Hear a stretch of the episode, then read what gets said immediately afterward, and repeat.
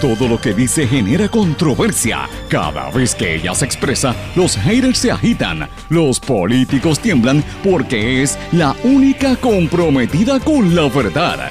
Periodista, bloguera, relacionista licenciada, analista de la noticia, escritora y le dicen la provocadora en las redes sociales. Y ahora comienza en blanco y negro con Sandra Rodríguez Coto. Bienvenidos a su programa en blanco y negro con Sandra para hoy miércoles 4 de septiembre de 2019. Les saluda Sandra Rodríguez Coto. Esta es nuestra edición 257 de este programa. Nos encaminamos ya al primer aniversario y estamos llenos de energía con muchas informaciones, muchos temas distintos y unas ópticas diferentes a las noticias y al acontecer noticioso que nos impacta a todos aquí en Puerto Rico y en el resto del mundo. Señores, eh, gracias por su sintonía, gracias por su apoyo. Y hoy comenzamos hablando del tema de los Estados Unidos. ¿Es Estados Unidos una gerontocracia y no una democracia? O sea, ¿es una nación de viejos? ¿Mm? Esa es la pregunta. Eso es lo que está alegando la revista Politico. Y es interesante porque hablamos aquí en Puerto Rico de que Puerto Rico está envejeciendo, pero no miramos que eh, Estados Unidos tiene a todo su liderato político, son personas mayores y por eso es que le llaman una gerontocracia, una, un, un, gobierno, una democracia de viejos. Todo eso tiene unas implicaciones en la manera en que la nación americana legisla, implementa sus políticas y se relaciona con el resto del mundo, incluyendo sus colonias o territorios no incorporados, como usted le quiera llamar, al Estado Libre Asociado. Hoy también hablamos de varias noticias importantes que se están llevando a cabo en el gobierno de Puerto Rico. La gobernadora Wanda Vázquez despidió a la comisionada del negociado de ciencias forenses después del escándalo de los vehículos carísimos que no han, no han estado utilizando. Se forma la octava depresión tropical en el Atlántico y esto pues tiene mucho que ver en un momento donde, por desgracia amigos, estamos viviendo una de las peores épocas para toda la región del Caribe particularmente con toda esta situación que nos está afectando y sobre todo a los hermanos y amigos de las Islas de las Bahamas que han, experimentado el peor desastre en su historia. Jamás va a volver a ser el mismo, señores. Y hoy también vamos a hablar en detalle de un homenaje que se le dio ayer en el Senado a la comunidad sorda en Puerto Rico como parte de la conmemoración del mes de la concienciación de, de las personas sordas. Estas y otras noticias las vamos a estar analizando en el programa de hoy de En Blanco y Negro con Sandra. Yo les agradezco su sintonía. Como todos los días les digo, este programa lo puede escuchar a través de Éxitos 1530 AM, Utuado, Adjuntas, Jayuya, toda esa región. Cumbre 1470 AM en Orocovis. También el 106.3 FM, que cubre toda la zona de la montaña, el centro de Puerto Rico, el corazón de este país, y el norte también a través de X61, que es el 610 AM, en Patillas, que es la más fuerte en toda esa región del sur y sureste de Puerto Rico, que se consolida con el 94.3 FM, Patillas, Arroyo, Salinas, Yabucoa, Maunabo, toda esa región. Bien, eh, una señal muy, muy fuerte. En el este, toda el área este y noreste de Puerto Rico nos sintoniza a través de WMDD, el 1480 AM, mis saludos a todos los compañeros por allá, que cada vez que paso me, sorprendo de la potencia de esa emisora, cada día más fuerte y con eh, una señal bien, bien eh, poderosa en toda esa región y unos compañeros maravillosos que tenemos en esa emisora. Y obviamente a los amigos de la cadena WIAC. Eh, WIAC nos escucha en la zona oeste de Puerto Rico, en Cabo Rojo y Mayagüez, a través del WYAC 930 AM y prácticamente en todo Puerto Rico, sobre todo desde San Juan y Bayamón, eh, en el área metropolitana, a través del 740 AM. Señores, como todos los días les digo, escríbame. Yo leo sus comentarios en Facebook, Sandra Rodríguez Coto, o en Twitter, SRC Sandra. De hecho, en Twitter hay uno que, se, que ahora es como si fuera mi amigo, me escribe todos los días y yo le contesto. Así que voy a ver si lo invito un día al programa para que hagamos el programa juntos. Eh, gracias por su sintonía, señores. Pero vamos a comenzar hablando de la noticia que fue titular anoche y que hoy han estado comentando bastante. Y es que la gobernadora Wanda Vázquez votó, le pidió la renuncia a Beatriz Sayas como la comisionada del negociado de ciencias forenses. Y en su lugar va a dejar interinamente a la químico forense Luz Silva. Esta salida esto lo dijeron en un comunicado de prensa, se dio luego de que, la, de, que ella esta mañana ordenó que se hiciera la, documentación necesaria para que Administración de Servicios Generales tramitara eh, unas, unas tablillas y unos marbetes que hacían falta precisamente para cuatro vehículos adquiridos por casi dos millones de dólares, vehículos de, de lujo prácticamente, que se compraron en el mes de julio y estaban en desuso. Y esto lo hizo luego de dialogar con el secretario de Seguridad Pública, Elmer Roman, y luego de todos los señalamientos de, que están eh, afectando, según la gobernadora, en, perjuicio de la ciudadanía, le solicitó tomar esas acciones correspondientes. Bravo. Usted dirá, perfecto, la gobernadora está haciendo lo correcto. Yo creo que sí lo está haciendo. Y yo tengo que aplaudir a la gobernadora. Tenía que meterle mano a ciencia forense. Ahora, vamos a, vamos a poner las cosas en contexto porque el pueblo no es tonto. Ciencia forense está teniendo problemas desde hace más de dos años, desde antes incluso de la pasada administración de Alejandro García Padilla, pero durante el gobierno de Ricardo Rosselló, que es este gobierno, porque no se llamen engaño, Ricardo Rosselló sigue en el poder, está manejando los hilos por detrás de Wanda Vázquez y del resto. Tiene a toda su gente de la manada del chat controlando las agencias de publicidad, las cuentas de gobierno. Ya no se llaman COI, ahora tienen otros nombres y siguen pautando y comprándole el silencio a los medios principales de Puerto Rico y la gobernadora es parte de ese juego porque le hace el juego a los medios que le hacen el chayoteo, que le hacen la campaña. Así que vamos a, vamos a dejarnos de chiquita. Es la realidad. Y Puerto Rico no es tonto. Ya Puerto Rico despertó en el verano. Así que eh, sí tenía que despedirla porque ha sido negligente. Pero señores, hay otros asuntos importantísimos que la gobernadora no quiere tocar. Por ejemplo, la Autoridad de Energía Eléctrica ya le canceló un, un contrato de energía eléctrica y los demás no los quiere tocar. Ella votó eh, la gobernadora a esta señora Beatriz Sayas de ciencia forense porque tenían unos vehículos de, lujo. ¿Y qué pasa que no mete mano en recursos naturales? Pregunto yo. A la gente de Fortaleza, que yo sé que monitorean este programa. En recursos naturales, según la información que tenemos en nuestro poder, hay más de 10 vehículos en igual condición que se compraron hace más de un año y que tampoco han sido activados. Y la pregunta es si eso es cierto, ¿de verdad hacía tanta falta comprar esos vehículos? ¿Quién autorizó esa compra de esos vehículos en recursos naturales? ¿Es esto parte de las investigaciones que se están llevando a cabo en recursos naturales? ¿A quién se le compraron estos vehículos? Yo quiero saber quién fue el dealer que le vendió los vehículos a ciencia forense y a recursos naturales, que aquí no han querido tocar a recursos naturales, señores, no entiendo por qué. ¿Quién fue el concesionario que guisó para vender esa nueva flota? ¿Fue otro millennial? Pregunto yo. ¿O es que la secretaria de Recursos Naturales, porque es millennial, no la quieren tocar? Esa es una pregunta seria. ¿Y por qué no hablan de este tema?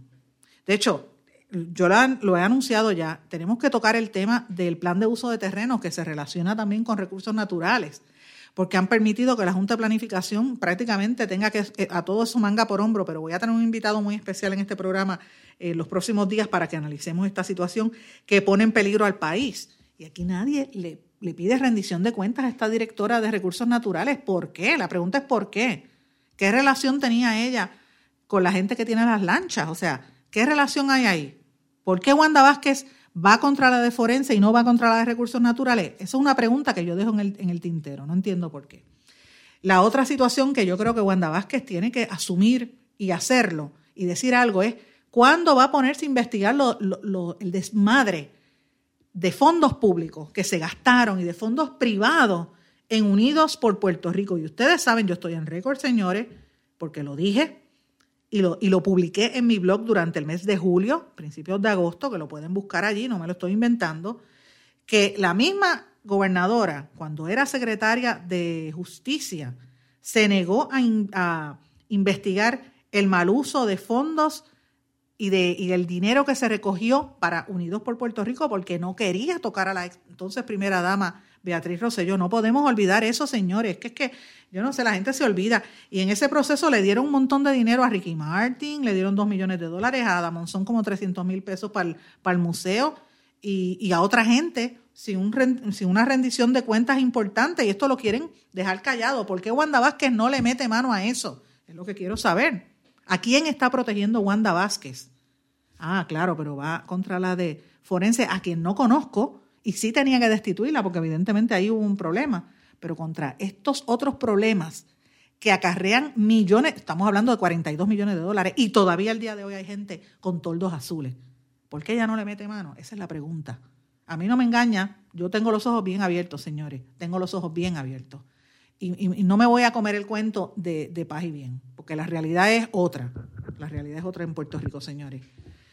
Hay una situación también importante. La comisionada residente en Washington, Jennifer González, eh, dio a conocer que los fondos asignados para atender los desastres no corren peligro con lo que está ocurriendo con Dorian. Ella dice que los fondos que fueron asignados de CDBG eh, para el, el, desarrollo comunitario en los desastres no van a ser eliminados, no se los van a mandar a Florida ni a Georgia, porque ya esto está asignado para Puerto Rico y ella dice que es un fondo que alcanza los 20 mil millones de dólares, 20 billion, y dice que han estado muy pendientes a esto para la toma de decisiones. Hay que ver, mucha, mucha gente está hablando de estos fondos, la gente está todo el mundo pendiente a qué va a pasar con estos fondos federales, eso es lo más importante, porque todavía hay muchas cosas que no se han hecho en este país yo he escuchado que hay unos intereses económicos importantes para el desarrollo de carreteras y nuevas instalaciones. He escuchado del, hospital este que van a hacer en, en, Dorado, un hospital de lujo, VIP con helipuerto y todo lo demás.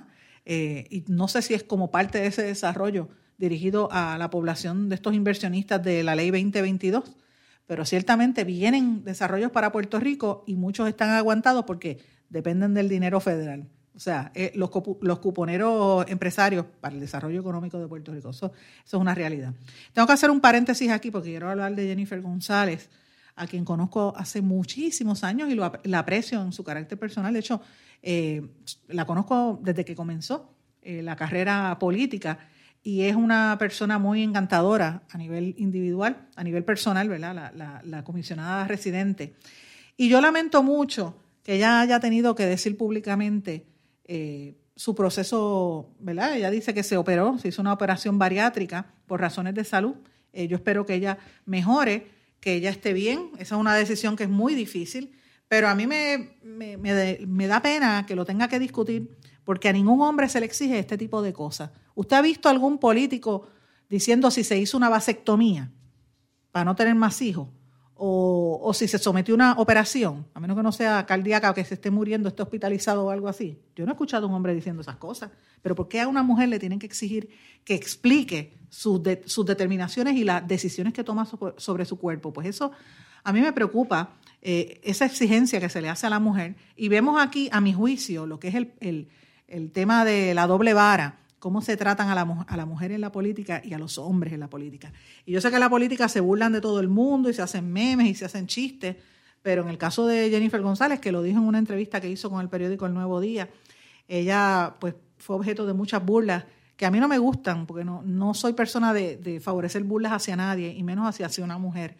Eh, y ella estaba en la política y yo decía, pero ¿por qué se tienen que burlar de ella por la cuestión de las donas? ¿Cuál, es el relajo? Y hay un montón de gordos eh, hombres. Nadie, nadie mete mano con los hombres ni se los empieza a relajar. ¿Cuál es el, cuál es el show? ¿Por qué? ¿Por qué lo hacen con ella que es mujer? Eh, y eso pues dice mucho del comportamiento de esta sociedad.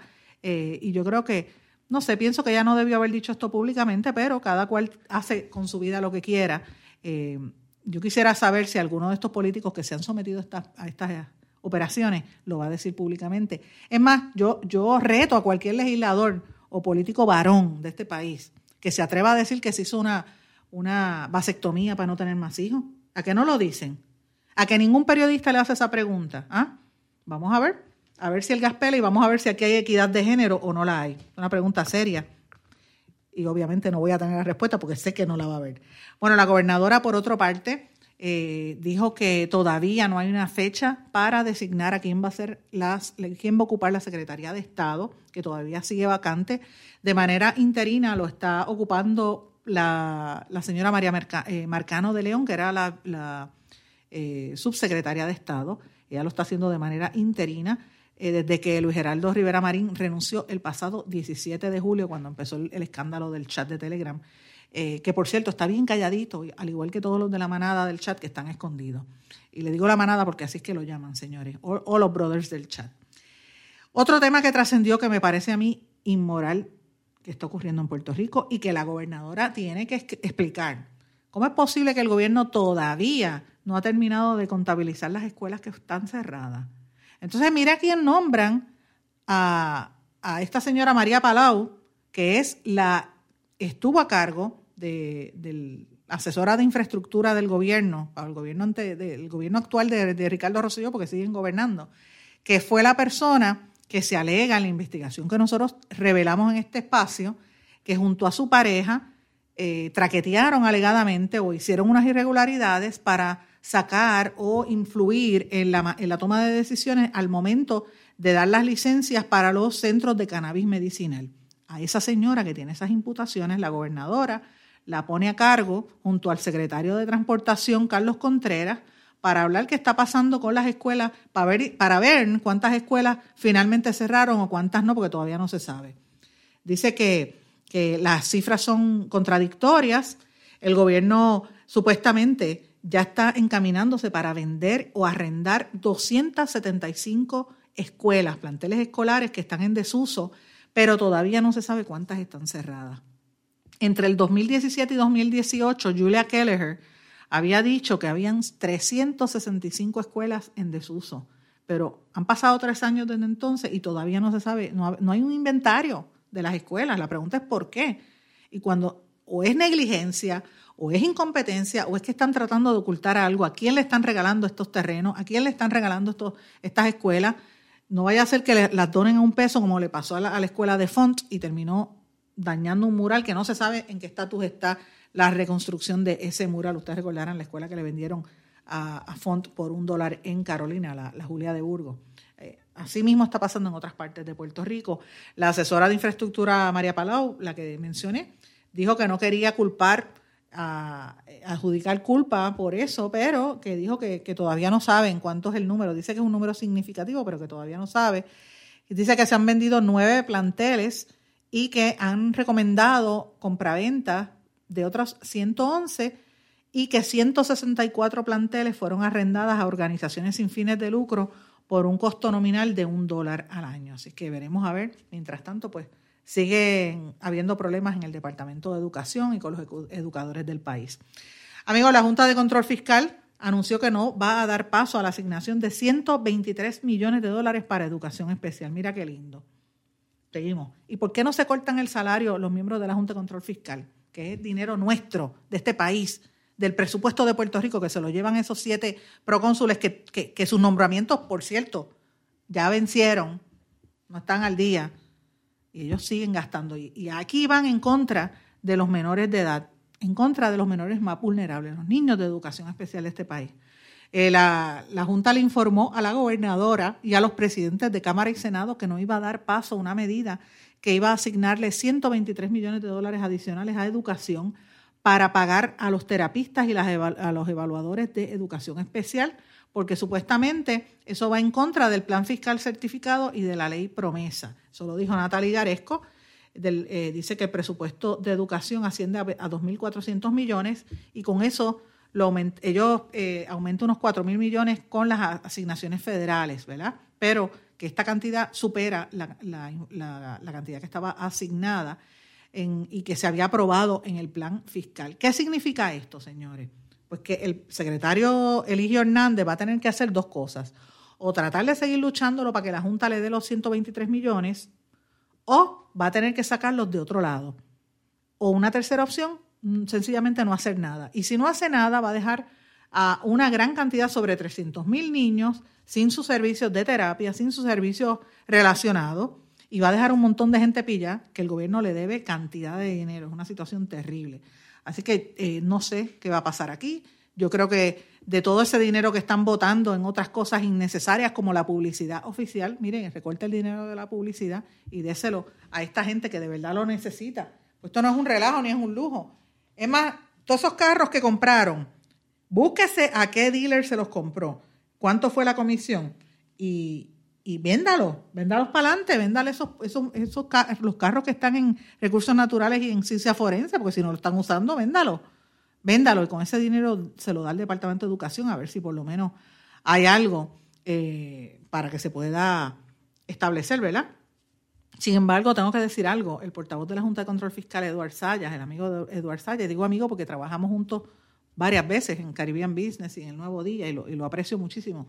Eduard dio unas declaraciones diciendo que, ellos, los funcionarios de la Junta, no están cerrados a reunirse eh, con personal del departamento para hablar sobre la falta de fondos en educación especial porque reconocen la, crisis que hay ahí y la necesidad de que se atienda a esta población, una población tan importante. Así que eh, me parece importante que eso se mire. Esto es los 123 millones que había aprobado Tomás Rivera Chats.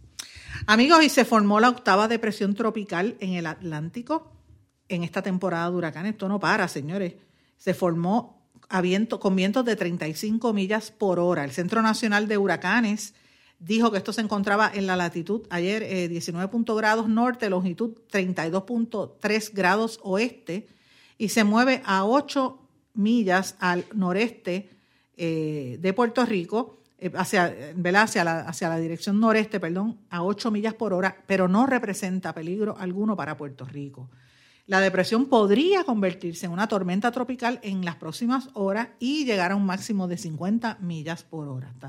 Hasta este momento no se proyecta que se convierta en huracán, pero uno nunca sabe, porque mire lo que pasó con Dorian, que aquí todo el mundo no sabía, lo, ponía los pronósticos y el cono de incertidumbre lo ponía por el área oeste y vino a pasar después en cuestión de horas por el área norte. O sea, estaba totalmente errático. Después dijeron que nos iba a partir por el medio, todo lo que pasó. Y, nos fuimos y la gente quejándose, mira, tanto espectáculo y mira los dos días la destrucción que provocó, tantas horas que se quedó en, sobre las Bahamas, que es una situación eh, horrible, ¿verdad? Lo que ha vivido la gente allí en las Bahamas y, es una situación que, de verdad, si nosotros aquí sufrimos con ocho horas del huracán María, imagínense lo que está pasando a esa gente. Yo los tengo pegados del corazón y vamos a estar atentos en los próximos días a, los sitios que se están organizando para enviar las ayudas una vez empiece a entrar eh, toda esa situación para allá, porque eh, y, empiece a entrar las ayudas, particularmente los militares, y luego pues entra los civiles y vamos a poder enviar nuestras ayudas para esa área de las Bahamas y también el área eh, sureste de los Estados Unidos. Señores, tengo que irme a una pausa y a nuestro regreso vamos a hablar de otras informaciones de lo que ocurrió ayer en el Senado de Puerto Rico. Vamos a una pausa y regresamos enseguida.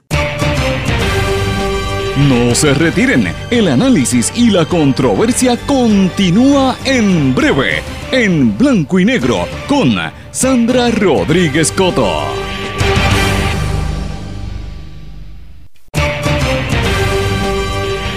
Y ya regresamos con el programa de la verdad, en blanco y negro, con Sandra Rodríguez Coto. Regresamos en blanco y negro con Sandra. Bueno, amigos, en esta parte quiero dedicarle unos minutos, ¿verdad?, a una actividad que tuve el gran honor de participar durante el día de ayer en el Senado de Puerto Rico. Y tuve la, dicha de reunirme con más de 100 personas, entre las cuales habían estudiantes, jóvenes, adolescentes, niños, pero sobre todo adolescentes. También habían muchísimos eh, jóvenes adultos ya universitarios que están encaminándose en la vida para convertirse en profesionales.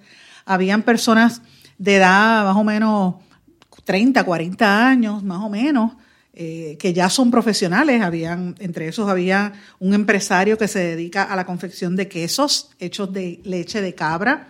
Había por lo menos cuatro artesanas, eh, una artista de bisutería, un artista de egresado de la Escuela de Artes Plásticas en el diseño de diseño industrial, también había otro artista gráfico y pintor, había una artista también y profesora de arte, eh, había líderes eh, educativos, habían maestros, habían personas mayores también que han dedicado toda su vida a desarrollarse. Había una señora que logró una, eh, un doctorado recientemente. Había una joven que está en la universidad que está encaminada a convertirse en una soprano y había una cantidad de personas. Y usted dirá, bueno, pues esas son personas como cualquiera que trabaja, que se esmera y llega hacia una posición.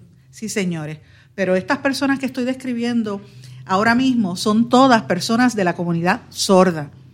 Y como les digo, fue una, un homenaje que se dio en el Senado de Puerto Rico por el senador del distrito de Ponce, Nelson Cruz. Él llevó a cabo el primer homenaje a la comunidad sorda en Puerto Rico.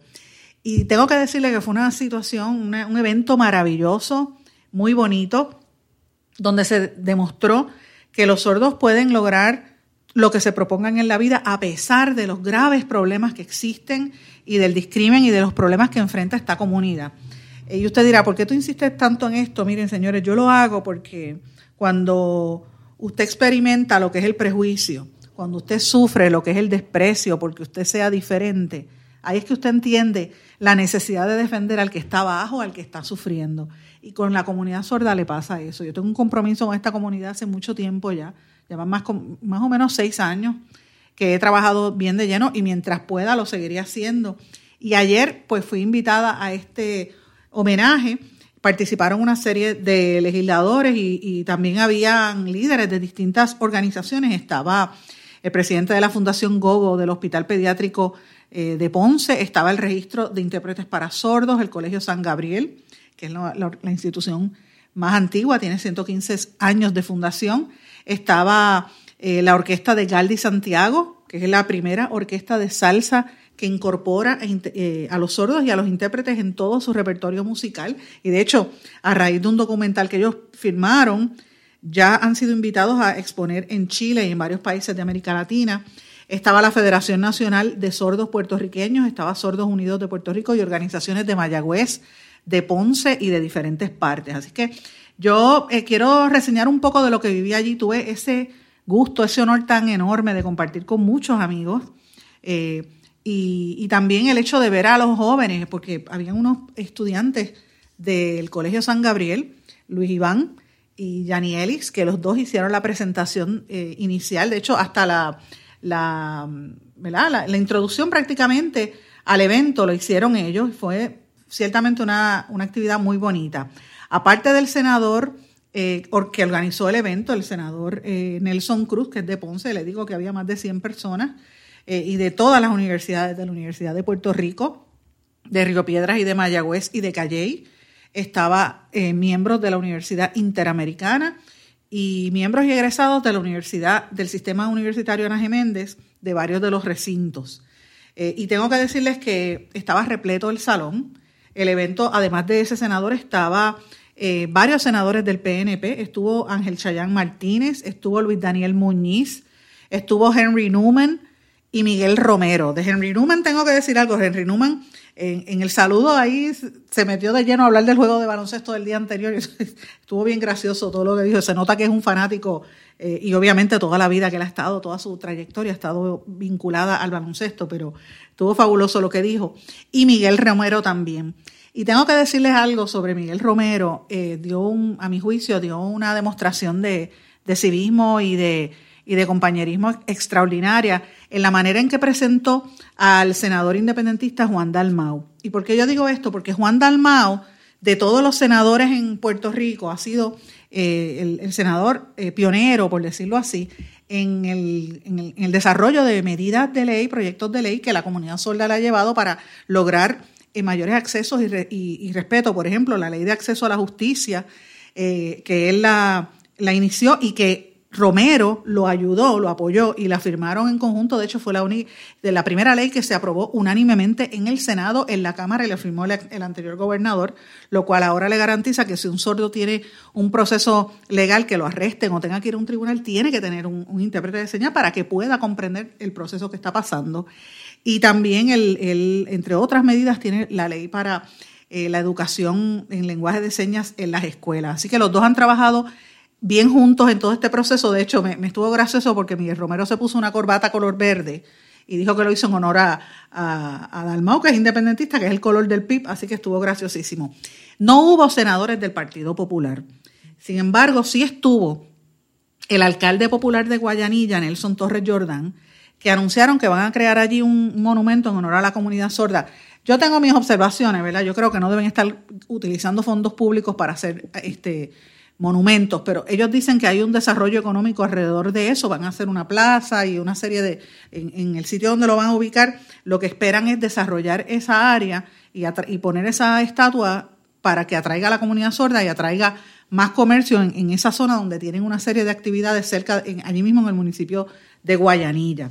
A mí me sorprendió muchísimo que no hubiese participación de legisladores populares, porque estamos hablando de que lo que hizo ayer allí el senador eh, eh, eh, Nelson Cruz y todos estos que acabo de mencionar, pues fue un reconocimiento importante a gente que, que representa entre 185 mil a 250 mil personas. Ese es el estimado que hay de la comunidad sorda. Digo estimado porque en el censo del año 2010 la cifra era cerca de 200 mil, pero no se ha contabilizado la gente más de, manera más reciente. Y en aquella ocasión muchas personas se quedaban en los campos y no, no llenaban el censo, así que no se sabe cuántos hay. Y de hecho, en la zona oeste, particularmente en Mayagüez, toda esa área, hay muchos que viven en áreas rurales que no los han contabilizado y se sabe que puede haber una mayor cantidad. Así que fue una actividad muy bonita. Eh, tengo que decirles que eh, también luego de la actividad hubo una conferencia de prensa donde el senador eh, anunció una serie de medidas que va a lanzar. Va aparte de eso, anunció que va a hacer un censo, anunció que va a proponer que se haga un, en las licencias de conducir, que se tenga el sello de la persona sorda para que cuando lo detengan o vaya a hacer alguna gestión, sepan que necesita ayuda para poder comunicarse, para que los oyentes lo podamos entender. Así que estas son algunas de las medidas que tiene el representante, Nelson, el, perdón, el senador Nelson Cruz, que las presentó ante la comunidad. Y yo quiero ponerles a ustedes parte de lo que se llevó a cabo ayer en la rueda de prensa que, que, ocurrió después de este evento eh, hay un audio porque lo hicieron, es un eco, perdón, porque lo hicieron en, una parte cerca de donde está la Constitución, allí en el, en el Senado, en el Capitolio, y eso es un, edificio enorme y hay mucho eco, pero escuchemos parte de lo que dijo el senador Nelson Cruz. Eh, en su desarrollo profesional lograron el éxito y hoy reconocimos a esos profesionales, ingenieros, maestros, personas que eh, no le importó en un momento dado la limitación económica ni mucho menos la limitación de ser sordos, echaron hacia adelante. Y este Senado ha sido un Senado que ha reconocido siempre eh, a las comunidades y a los sectores más vulnerables. Hoy eh, hacemos el compromiso de crear la legislación, para eso tenemos nuestra oficina eh, legislativa y la oficina de servicios legislativos del Senado de Puerto Rico y de la Cámara a la disposición para crear esa legislación, incluyendo algunos aspectos que entendemos nosotros de carácter constitucional que se tienen que atender.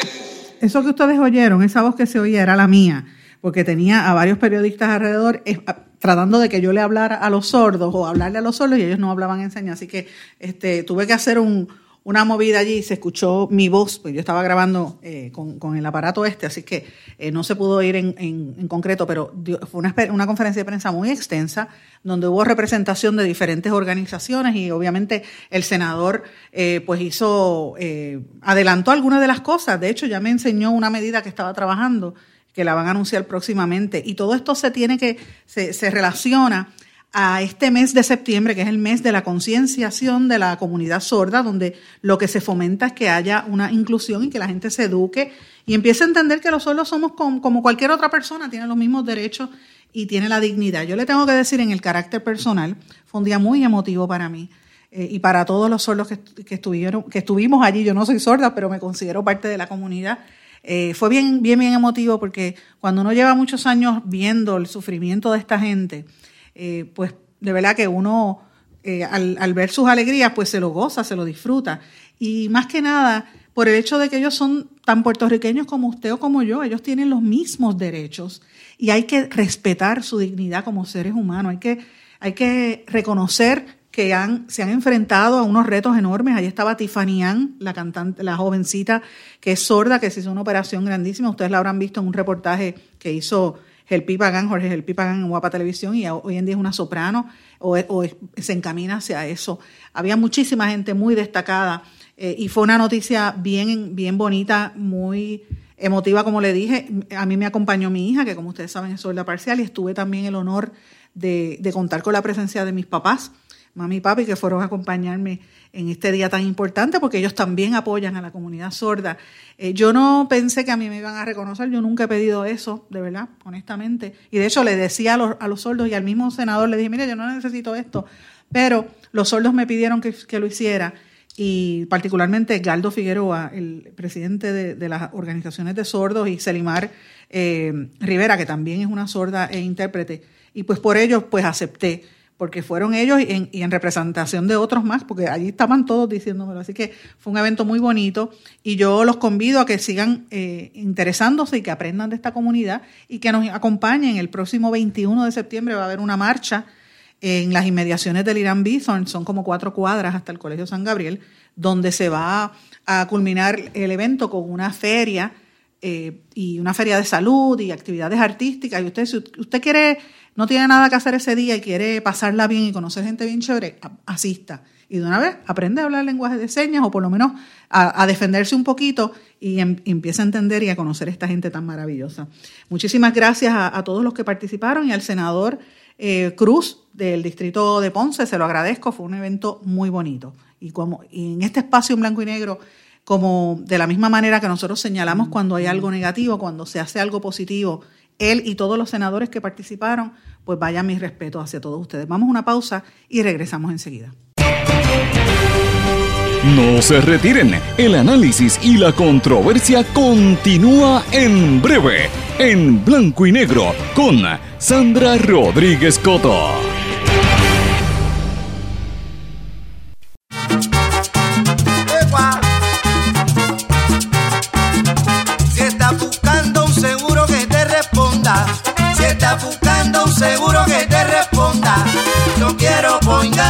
Seguro obligatorio 18 centros de servicio en toda la isla. Disponible 24-7 por teléfono, aplicación móvil e internet. Por eso yo, Piru, lo digo. Yo quiero poingar tu seguro obligatorio.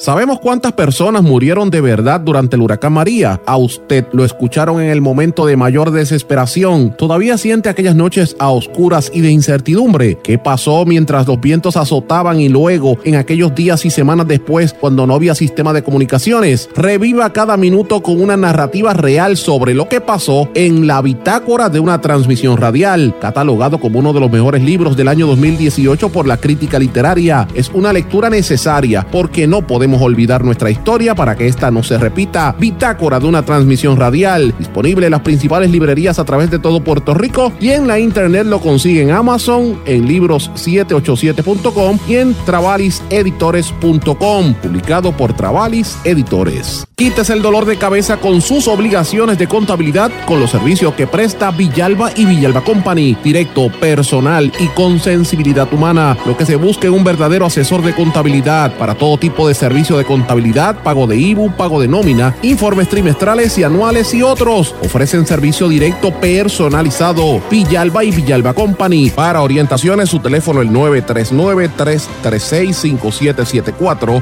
939-336-5774. El abandonar un animal es abuso y es ilegal. Si ya no puedes atender a tu perro, llévalo a un albergue o centro de control. Si lo abandonas en la calle, le estás garantizando una muerte dolorosa y segura. Evitemos tener animales sufriendo en nuestra isla. Reportar el abuso es tu responsabilidad.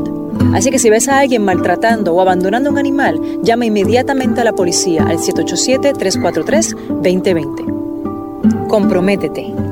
Tener una buena reputación toma esfuerzo, dedicación y tiempo. Si la reputación de su negocio, empresa o institución sin fines de lucro está siendo expuesta de forma negativa ante la opinión pública, tanto en los medios masivos como en las redes sociales, usted necesita un experto en manejo de crisis. Joy PR es una empresa especializada en este campo. Para mayor información, comuníquese con el 787-299-7303, 299-7303. Joy PR, una empresa especializada en manejo de crisis.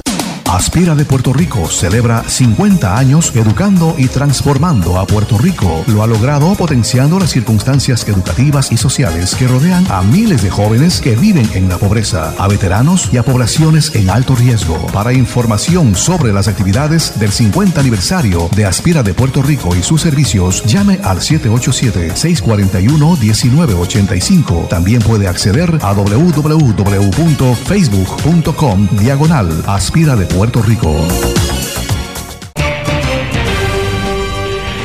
Y ya regresamos con el programa de la verdad, en blanco y negro, con Sandra Rodríguez Coto.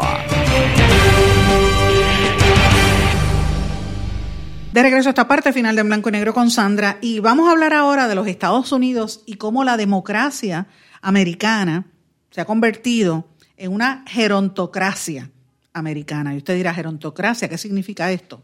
Señores, eh, todos los estudios científicos, demográficos e incluso políticos están dando a conocer una dinámica importantísima que se está llevando a cabo en la nación americana que aquí en Puerto Rico no la hemos mirado desde esta óptica, señores.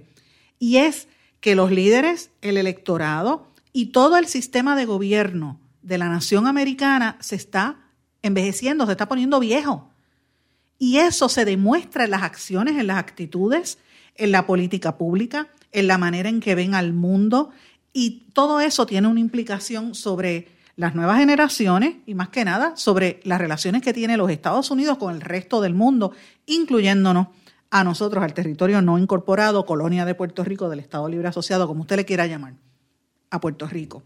Y, esto es importante porque he estado mirando esto en varios artículos de diferentes medios internacionales, sobre todo en, Washington, y había visto varios artículos de este tema, pero cuando uno lo ve desde un análisis que lo hace la revista Politico, Political Magazine, que es un referente en el tema de la política partidista y sobre todo la política en Washington, uno tiene que que frenar y, mirarlo con detenimiento. Yo digo, bueno, aquí en Puerto Rico nosotros habíamos estado oyendo muchísimas veces el tema de que Puerto Rico tiene una población que está envejeciendo, que los viejos son la mayoría, que van a seguir envejeciendo, que el país se está poniendo viejo, que hay menos jóvenes y que con la emigración los jóvenes y las edades productivas se van, que los campos están llenos de viejos, las ciudades también, eh, los viejos los abandonan. Tenemos esta historia, que es, nuestra realidad.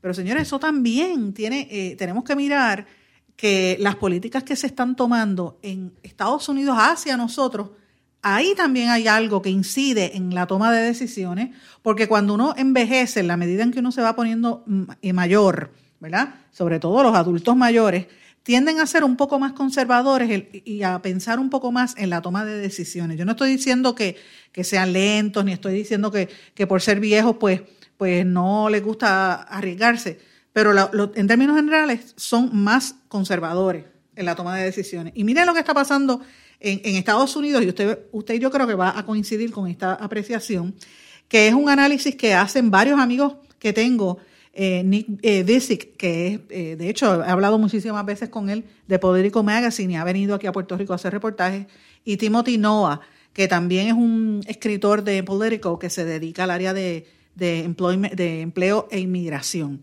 Yo a Timothy no lo, eh, lo, conocí una vez, pero no tengo relación con él, sí con, con Bisic, eh, que ha venido varias veces y hablo con él a cada rato. Eh, fíjense lo que ellos escriben. Ellos dicen lo siguiente. Los crímenes de odio en Estados Unidos están creciendo, el, el, Ártico se está quemando, el Dow Jones está cayéndose, y entonces uno parecería ver que está todo como que hundiéndose para la, nación americana, todo el, sistema está bajo una presión y una tensión enorme. ellos dicen que la nación se está convirtiendo en una más intolerante, más cranky, como que se queja de todo, como que todo le cae mal. Y eso es una eh, demostración que se está envejeciendo, que la, forma de ver el mundo es distinta a la que tenía Estados Unidos hace 30, 40 años atrás. Y esto tiene mucho que ver porque eh, cuando Estados Unidos se ideó como nación, según este artículo, se había concebido como una nación basada en la libertad y el, y el derecho de que todos los hombres eran creados igual, claro, los hombres, no las mujeres, las mujeres vinieron después y los negros vinieron mucho más después, mucho más tarde. Así que eh, eh, ahora mismo la, el enfoque de la nación ha ido cambiando según estos estudiosos y estos periodistas. Así que miren, vamos a empezar viendo desde el aspecto político. Y esto me, cuando yo vi esto, yo dije, wow, esto es cierto. En la época de la Guerra Fría, todos los que hemos leído libros de la Guerra Fría siempre recordamos que se hablaba del Politburó eh, soviético, que eran todos viejos y que, y que en, Moscú, como eran todos viejos, empezaban a, esconder sus cosas y a tratar de, eh, guardarse las políticas y se tornó una, una nación inmóvil, ¿verdad? No, no, no quería, era todo mirándose hacia adentro. Y la edad de lo mediana, el promedio de edad de ese politburó en Rusia era de 71 años, más o menos. En Estados Unidos no hay un politburó, eh, literalmente. Sin embargo, cuando uno calcula la edad el promedio de edad entre el presidente Trump, el speaker de la Cámara, el líder de la mayoría en el Senado, los tres demócratas de mayor eh, eh, poder y, que son posibles aspirantes a la presidencia para las elecciones del 2020. ¿Usted sabe cuál es el promedio de edad? 77. Y si usted a eso le añade eh, los nuevos que han entrado en el Congreso, en, las, en la Cámara, el promedio en el Congreso es 58 y en, la, y en el Senado es 63 años de edad. Eso es mayor al, al cuatrienio anterior, cuando el, el, era 58 en, el, en la Cámara y 62 años en el, en el Senado. Ese era el promedio de edad. Y esto pues ha ido eh, aumentando dramáticamente desde los años 70 y de los años 80. Danny Vinnick, el reportero que le estaba diciendo, dijo que el 30% de la fuerza laboral civil en los Estados Unidos es mayor de 55 años, que eso es casi un 20% por encima de lo que era hace unos años atrás, hace una década.